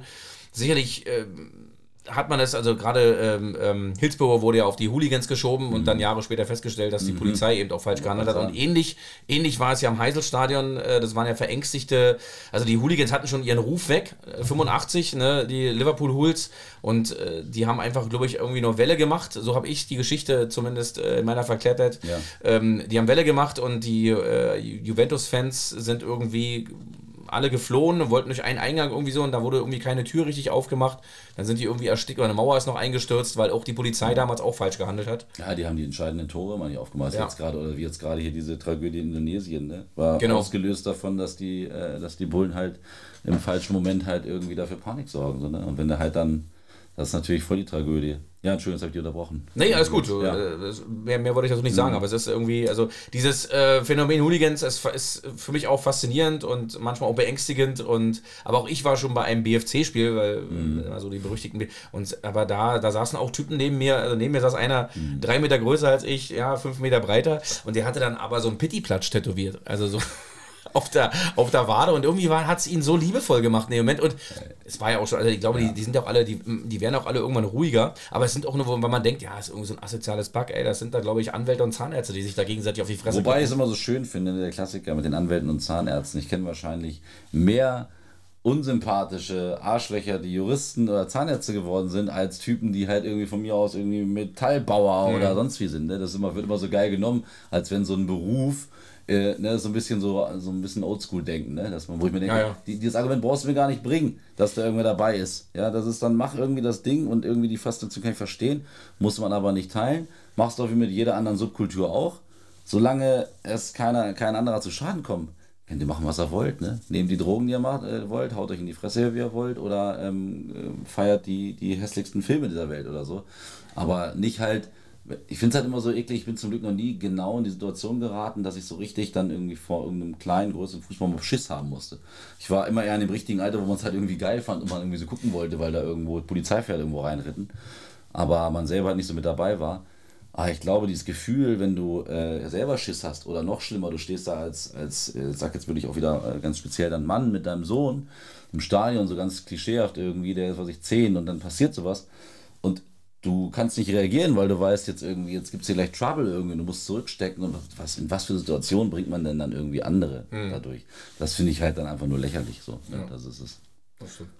The next one. Wie viel haben wir jetzt? Drei hatte ich. Drei, ne? dann drei Stück dürfen wir noch. noch. Ich halte mich kurz hier. Die Origami, die äh, genau. japanische genau, Falltechnik. Ganz liebevoll. ganz liebevoll. Oh, hier ist was Größeres auf. Nein, Spielerfrau. Oh. Spielerfrau. Ich hatte mal äh, für, es gab ja mal Elf Freundinnen, das Magazin für äh, Frauenfußball in Elf Freunde, lag dann immer irgendwie, glaube ich, bei, alle drei Monate. Und ja, war auch schön, dass es das gab auf jeden Fall. Und für das oder für, nee, oder für ein anderes Heft, habe ich mal ein Dreifach-Interview gemacht im Zoo in Augsburg mit drei Spielerfrauen vom FC Augsburg. Und es ging um halt so die Klischees und Rollenverteilung und so weiter, auch diesem Ausbrechen aus diesen, diesen Wack-Klischee äh, ähm, irgendwie so, ne? So die Tussi, die halt nur losgeht und sich irgendwie geile Klamotten kauft oder so. Das war schon spannend.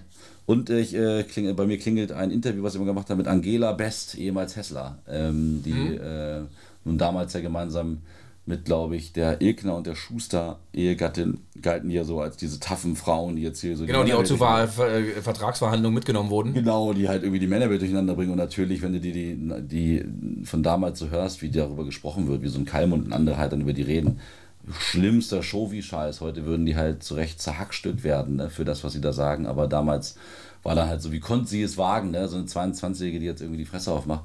Dabei hat die einfach sich nur für BWL interessiert und festgestellt irgendwie, okay, wenn ich das jetzt mache, dann muss halt mein, mein Ehemann nicht 20% Provision irgendwo zahlen, sondern die Provision geht an mich. Also ganz simpel. Und das war schon eine interessante, taffe Frau. Ich fand die ganz cool irgendwie so. Weil so, zwei, zwei bekannte Spielerfrauen, ja. so äh, äh jetzt mal über die also ja über den Landesgrenzen hinaus. Die mir nur einfallen sind Posh Spice. Ja. David Beckham und natürlich Shakira, die mit äh, Piquet vom Barcelona. Nicht mehr zusammen ist nicht, oh, deswegen. Der in Touchlaser äh, belehrt mich eines Besseren. ja, der, der, der, der Shakira-Stalker, genau.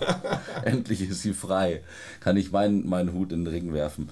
Äh, ja, bei, bei, bei der ganzen Spice Girl-Geschichte oder so Beckham fand ich es halt irgendwie ganz interessant. Die guten Dokus, die ich mal gesehen habe über ihn oder über die und so, dass die halt wirklich, ne, er, sie war ja so voll der Megastar schon, und er erstmal so am Kommen irgendwie so, aber halt so dieser junge, attraktive Fußball-Dude. Und dass sie sich halt wirklich irgendwie, ja, tatsächlich schwer verknallt haben und sie irgendwie so sein Crush so war und irgendwie diese ganze Geschichte eigentlich süßer irgendwie gang klang, als sie immer so aussah. Mhm. Irgendwie, ne? Ich möchte mit beiden nicht tauschen. Ich würde einen Rappel kriegen, wenn ich so oft irgendwie. Ich glaube auch. Also, oder? Es ist mehr Schein als Sein. der fünfte Begriff. Geilo. Die fünf der Libero. Fünfte. Aufholjagden. Oh, wie schön. Ähm, Aufholjagden. Als Werder Bremen-Fan dürften die da, glaube ich. Ja, ich dachte jetzt, ob ich mir irgendwie direkt irgendwie lieber eine persönliche einfällt, wo man so da. Kann auch, also alle, du bist, es ist ein, ist Doch, der Begriff. wahrscheinlich vom letzten, letzte Saison Altherrenspiel, wo ich dann doch nochmal mein Comeback gegeben habe.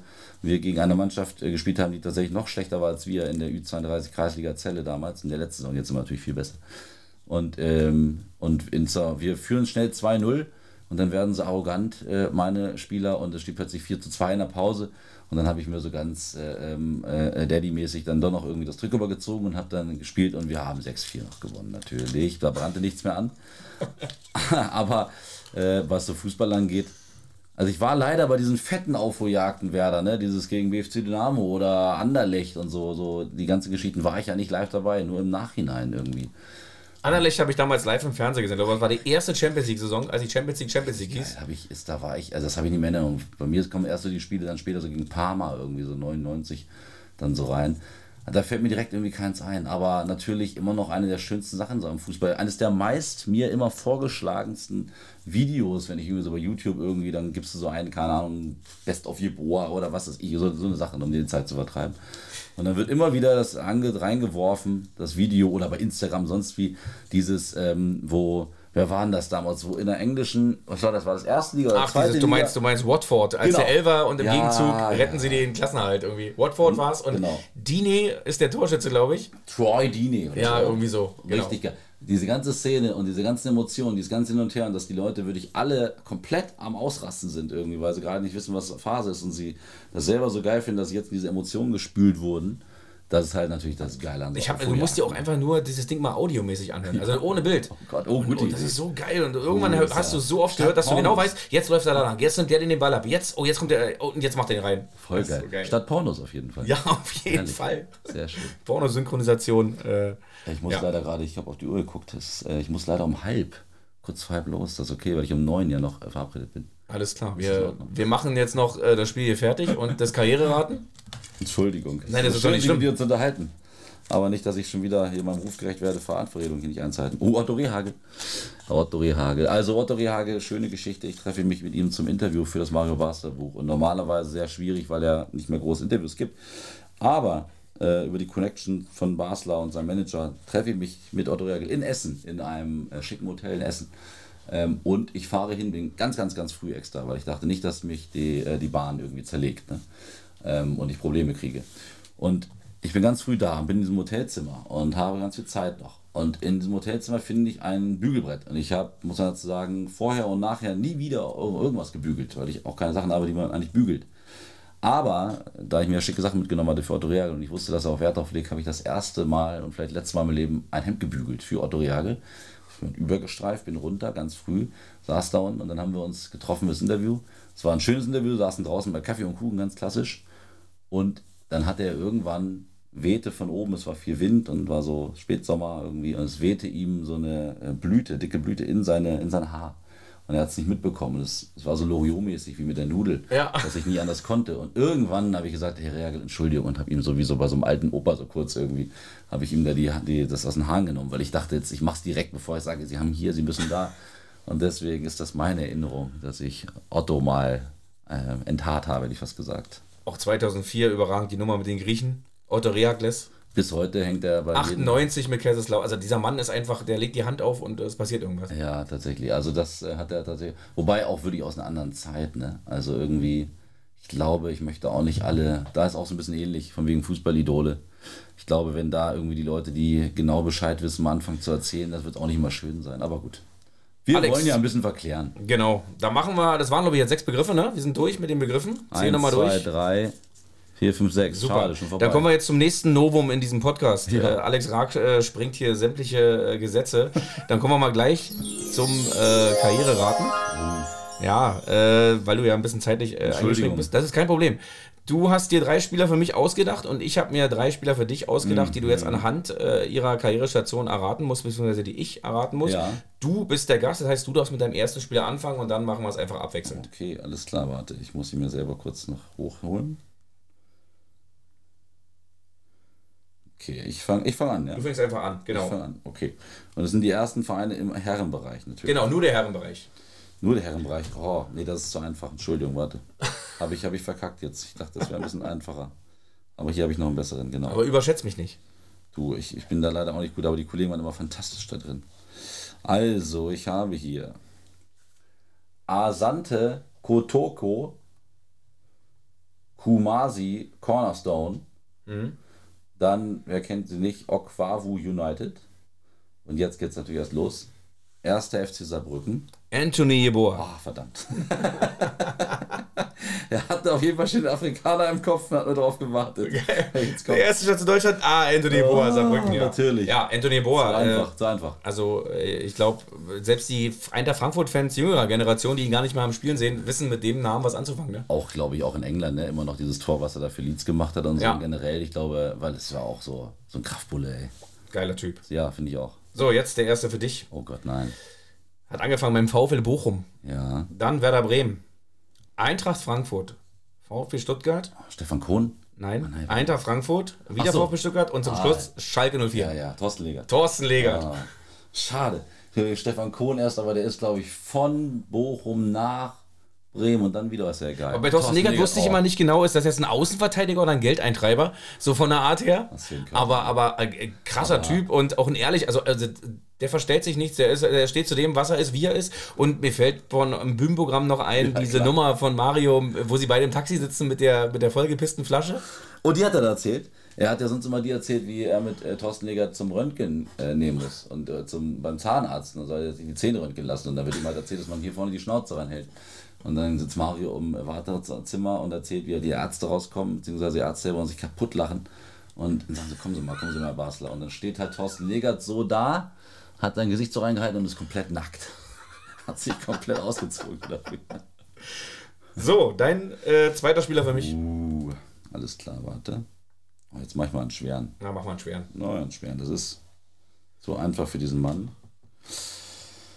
Und zwar Okay. Mal kurze Zwischenfrage. Drückt deine Blase eigentlich auch so wie meine? Nee, geh ruhig. Oh, okay. Nein, alles gut. Wir machen jetzt, wir ziehen hier durch. Ehrlich? Ja, ja. Aber das, das würde ich aber nicht aushalten können. Geh ruhig. Nein, nein, wir ziehen es hier durch. Ich kann ja einfach so lange, weil bis du fertig bist mit Pinkeln, bin ich erst wahrscheinlich bei seiner elften Station. Der Mann hat einige. Okay, guter okay, Spielerberater. Also Fogape Yaounde. Gesundheit. Yaounde. Gesundheit. Vicenza Calcio.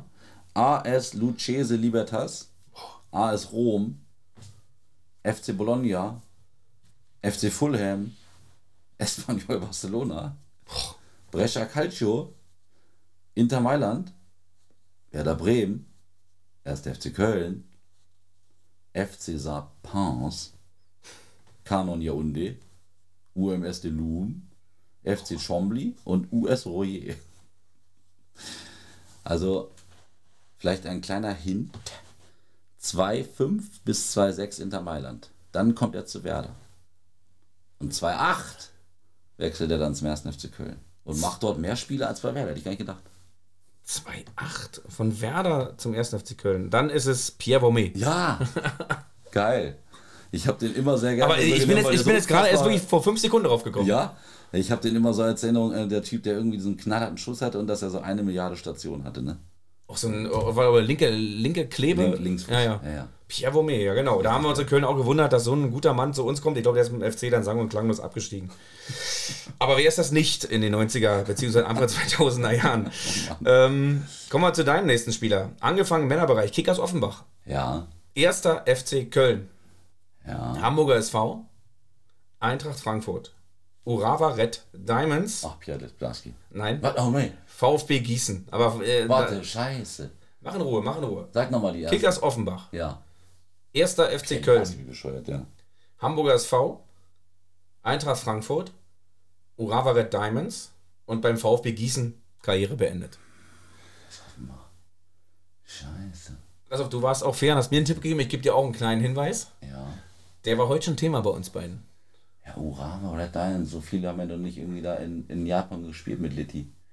Ähm, irgendwie, wie du Buchwald war ja auch da, aber der war nicht bei Kickers Offenbach. Boah, stehe ich auf dem Schlauch. Komm, äh, ich, ich rechne dir das so hoch an, dass du hierher gekommen bist. Ich gebe dir noch einen zweiten Tipp und dann weißt es. Kalaschnikow. Immer noch nicht. Ach so, du. Ich musste gerade an irgendwie. Oh Mann, ich musste wirklich original bei Kalaschnikow, so hast du mich schon durcheinander gebracht, daran denken, wie Uli Borowka, Otto Rehagel zum Abschied eine in einen feinen kleinen Koffer, liebevoll extra für ihn hergestellte Fake Kalaschnikow in so einem, in so einem Gitarren, nee, in so einem Geigenkoffer schenkt. Warum? Weil Rehagel, wo früher mal gesagt hat, Männer, ihr müssen denken, ihr kommt mit dem Geigenkoffer, aber drin ist eine Kalaschnikow. Scheiße, da habe ich sogar so ich schon wieder durcheinander. Ach geil. Uwe Bein, ne? Dass der in Japan gespielt hat. Zum Schluss noch in Japan, genau. Kommen wir mal zu meinem dritten Spieler. Ja. Du darfst weitermachen. Oh ja. Was hatte ich Pierre Vomé und hm, irgendwie einen speziellen nochmal machen, ne? Du musst den äh, Schwierigkeitsgrad ein bisschen nach oben, Muss ich ein bisschen steiler ne? stellen. Ja. auf jeden Fall. Ähm, na gut. Ist übrigens noch ein Bier im. Schrank, Alex. Eins haben wir noch. Ja, äh, ja, Müssen wir gleich noch. Ja, sehr gerne. Bist du gerade am Inneren auswiegen oder abwiegen, ob er zu leicht für mich ist oder ja, zu ist einfach schwer? ein bisschen räudig, weil er einfach, er ist wahrscheinlich. Ach, räudig ist gut, komm, räudig, hau räudig aber, räudig, aber dann doch schwer. Ja, aber komm, mach ihn räudig und mach ihn schwer. Werder Bremen Amateure, Werder Okay. Bremen, Eintracht Frankfurt. Das war's. Und spielt er noch? Nein, Spielt nicht mehr. nein. Okay. Das ist gut, aber Werder Bremen, Amateure, Werder. Geboren in Helmstedt. 1970 geboren. Okay. Ein sehr unscheinbarer Mann. Aber speziellen Ruf auf jeden Fall sich erarbeitet bei einem der beiden Vereine. Kannst du mir die, die Jahreszahlen noch sagen bei Werder und bei Frankfurt? Also von, ja, also er ist bei Werder 2-1 gewechselt Richtung Frankfurt. 2001 zu Eintracht aus Frankfurt vom SV Werder Oh, Deckel. Bremen. Wichtig hier für dich, vielleicht hilft das. Heute ist der gelernte Werkzeugmacher Außendienstmitarbeiter im Großhandel für Bodenbelege und Bauchemie. Zurzeit wohnt er in Leheim. Nichts anderes habe ich von dem Spieler erwartet. Am Ende seines Wikipedia-Eintrags. Trotzdem wird er bei äh, Werder tatsächlich in der Fanszene besonderer Art und Weise seit Jahren gewürdigt. Muss man auch Okay. erstmal schaffen. Es gibt einen eigenen Tanz für ihn. Ich versuche mich gerade irgendwie dran aufzuhängen, welcher Sehr Spieler. unscheinbar. Verteidiger. Ich fand, ich, fand, ich fand bei Werder, also wenn ich jetzt bei Werder unscheinbarer Spieler, dann Ja. zähle ich dir auf Ja. Manfred Bockenfeld. Ja. Äh, dann zähle ich dir auf Uwe Hartgen. Geht in die richtige Richtung. Kann, Okay. kann ruhig ein bisschen später sein. Kann ein bisschen später Ja, sein. Bis, der, bis 2001 ist er da, dann wechselte. Wann hat er seine Karriere beendet? Äh, 2,6. 2,6 Die genau. Primetime hat er so Mitte, Ende 90er. Also ich gehe zu Werder Bremen Ende der 90er, Anfang der Nuller und er gehört da zum Stammpersonal. Wir müssen uns freuen, dass es noch einen wie ihn gibt. Aber normalerweise war er immer so 13., 14. Mann. Und es gibt, wie gesagt, einen eigenen Tanz. André Wiedener. Ja. Guck, doch nicht so schwer, ne? doch nicht so einfach, ne? Ja. Nee, gut, aber irgendwie, ich weiß gar nicht, ah, jetzt sehe ich ihn gerade in so einem Eintracht-Trikot vor mir. Ja. André Wiedener, ja, auch der wirklich, also ein sehr unscheinbarer Spieler. Also ist ja schon. Und das finde ich das Geile bei solchen Fußballern. Äh, also den hast du eigentlich nur bei Flutlichtspielen gesehen, so unscheinbar ja, ist und, Aber das ist so schön, dass du so einen Spieler hast, irgendwie, wo du das Gefühl hast, irgendwie, ja, der ist jetzt Bundesligaspieler. Aber der würde jetzt hier in der Landesliga auch nicht so wahnsinnig auffallen irgendwie. Das ist auch ganz geil eigentlich. So Typen, die dann ja, einfach so ihr Ding runterspulen. Heute hat man das Gefühl, wenn du jemanden hast, der irgendwie schon 150 Spiele gemacht hat, auf dem das muss ja eine Vollgranate sein, irgendwie so. Und was hat es mit dem eigenen Tanz auf sich? Es gibt den äh, Tanz den André Wiedener. Äh, tanzen sie irgendwie dann, ich glaube, so von rechts nach links, von vorn nach hinten oder irgendwie so. Ich habe ihn leider nicht so drauf, dazu bin ich zu wenig äh, deep drin gewesen in der Werder-Fankultur die letzten Jahre. Aber es gibt tatsächlich, den haben, haben sie irgendwie seit Jahren ihn irgendwie, tanzt den André Wiedener. André Wiedener. Ja, und ich auf verbinde ihn halt damit, dass er da wirklich zu den noch guten Spielern gehörte, wo wir dann da standen und verzweifelt gebrüllt haben, Bernhard Trares Fußballgott, weil wir auf bessere Zeiten gehofft haben. Und dann irgendwann taucht er plötzlich über Miku auf. Bei einem Heimspiel gegen Nürnberg, weiß, weiß glaube ich noch jeder, der dabei war. Und da veränderte sich dann vieles. Da wurde es dann plötzlich. das stimmt. Richtig, das war geil. Aber Bernhard Trares war es nicht auch so noch die DBV-Zeit, DBV-Werbung auf Ich glaube, Bernhard Trares war erst so Ende der 90er. Ich habe noch so ein altes Othello-Trikot. Das war auch so Viktor Skripnik. Ja, genau. Okay. Skripnik ist halt Othello-Trikot. Ja. Othello, ja, da war es. Ja, genau. Äh, ist, ist, ist Othello nicht der Vorläufer von O2? Ich ja. weiß nicht. Nein, das glaube ich nee. nicht. Das glaube ich nicht, oder? Das glaube ich nicht. Das glaube ich jetzt nicht. Das glaube ich nicht. Aber wunderschöne, hässliche Trikots und halt Bernhard Trares. Und der war ja vorher bei 68 München. Da habe ich ihn immer verbunden. Hier okay. mit, mit äh, Bernhard Winkler und äh, dem leider ja immer noch äh, kranken Olaf Bodden. Olaf Bodden. Ja. Aber allein diese Kombination. Und draußen steht Werner Lorand. Ja, und pafft eine nach der anderen und regt und sich tritt über Nikotinerkisten genau. im Rasen. Herrlich. Herrlich. Kommen wir zu deinem letzten Spieler, Alex. Ja. Angefangen bei Darmstadt 98. Hm. Dann HSV. Ja. Erster FC Kaiserslautern. FC Bayern München. Erster FC Köln. Werder Bremen. Arminia Bielefeld. Karlsruher SC. Karriereende 2001. Mhm. Bielefeld. also wirklich, äh, ich, ich finde für einen Spieler seiner Generation Mega. wirklich viele Vereine. Wo hat er angefangen? Bei Darmstadt 98, die gestern im Pokal übrigens äh, Gladbach geschlagen haben. 2 Und dann ging es weiter nochmal da. HSV. Ja. Erster FC Kaiserslautern. Oh. Bayern München, erster FC Köln, Werder Bremen. Ja, aber Lautern, Bayern, Köln. ich gebe dir, geb dir den ersten Tipp. Ja, bitte. Beim, bei seiner Zeit beim 1. FC Köln hat er mit meinem äh, Lieblingsspieler vom 1. FC generell ein geniales, kongeniales Sturmduo gebildet. Ich glaube, sie waren sogar das erfolgreichste in der Saison. Also Klaus Allaus hätte ich jetzt irgendwie gedacht, aber der war ja nie bei Bayern und Lautern. Wir reden, wir reden von den, ich sag mal, er hat äh, angefangen 84 in Darmstadt. Ja. Und Karriereende war 2001 in Karlsruhe, damit du ihn ungefähr einordnen kannst, so. Scheiße, ich kriege ihn, äh, ich muss irgendwie diesen Übergang finden mit Bayern und Lautern und.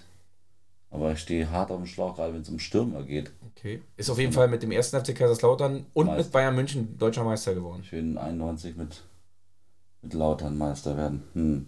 Oh Gott, fuck. Scheiße. Ich brauche noch einen, einen, einen Hinweis. Ein Hinweis. In Schande oh. gehe ich hier aus beim Interview. Äh, wir haben vorhin äh, über die berühmte Stefan Kunzsäge ja, ja, gespro äh, gesprochen. Und äh, mit dem hat er auch zusammengespielt. Ja, und ich glaube, bei seinem Torjubel hat er sich ja so ein bisschen abgeguckt immer warum jetzt habe ich an Bernd Hopf gehört, der war auch nie woanders bei den Vereinen. Oh Gott, oh, ist das peinlich? Ich, ich, also ein, ein, letzter, ein letzter Tipp, den ich dir gebe, ist, dass er nach seiner aktiven Zeit auch noch als Trainer aktiv war und dort auch viele Vereine hatte. Also unter anderem in Leverkusen, in Hamburg. Also den Namen hat man auch, wenn irgendwo ein Trainer gefeuert wird, kommt der Name immer mit eigentlich als einer der ersten. Nicht wahr sein. Ist das scheiße, dass das nicht weiß. Aber ist doch wunderbar. Komm, mich auf. Ich hab's versagt. Du hast gewonnen.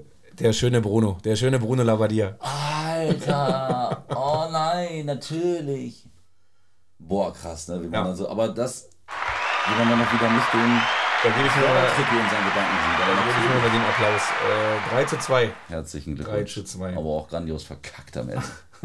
Alex, alles gut. Ich, äh, das Spiel stellen sich die Leute, die es vielleicht hören, immer einfacher vor, weil man hier sitzt und. Äh, du, es ist auch hier die Umgebung, der Druck, das ist wie bei Werbung. Ja, genau. Man fühlt sich hier irgendwie auch mit den ganzen tollen Technik und so, klar. Und du hast ja auch ein Auswärtsspiel hier, also von ja. daher, das kommt ja auch dazu. Genau. Alex, ähm, eine Frage, die ich eigentlich jedem Gast noch stelle. Ja. Natürlich geht bald los, äh, worauf wir uns alle freuen und was wir als Fußballromantiker ja auch so lieben, eine Weltmeisterschaft im Winter. Ja. Äh, wie ist denn da dein, dein Stand der Dinge, deine Meinung zur Weltmeisterschaft 2022 in Oh. Katar? Also, irgendwie, wenn ich jetzt daran denke, dass im Dezember ähm, irgendwann so eine WM stattfindet, an sich die Idee jetzt gerade, hätte ich so vor ein paar Jahren noch gesagt, Gott, wie furchtbar. Aber wenn ich darüber noch nachdenke, denke ich so, hm, okay.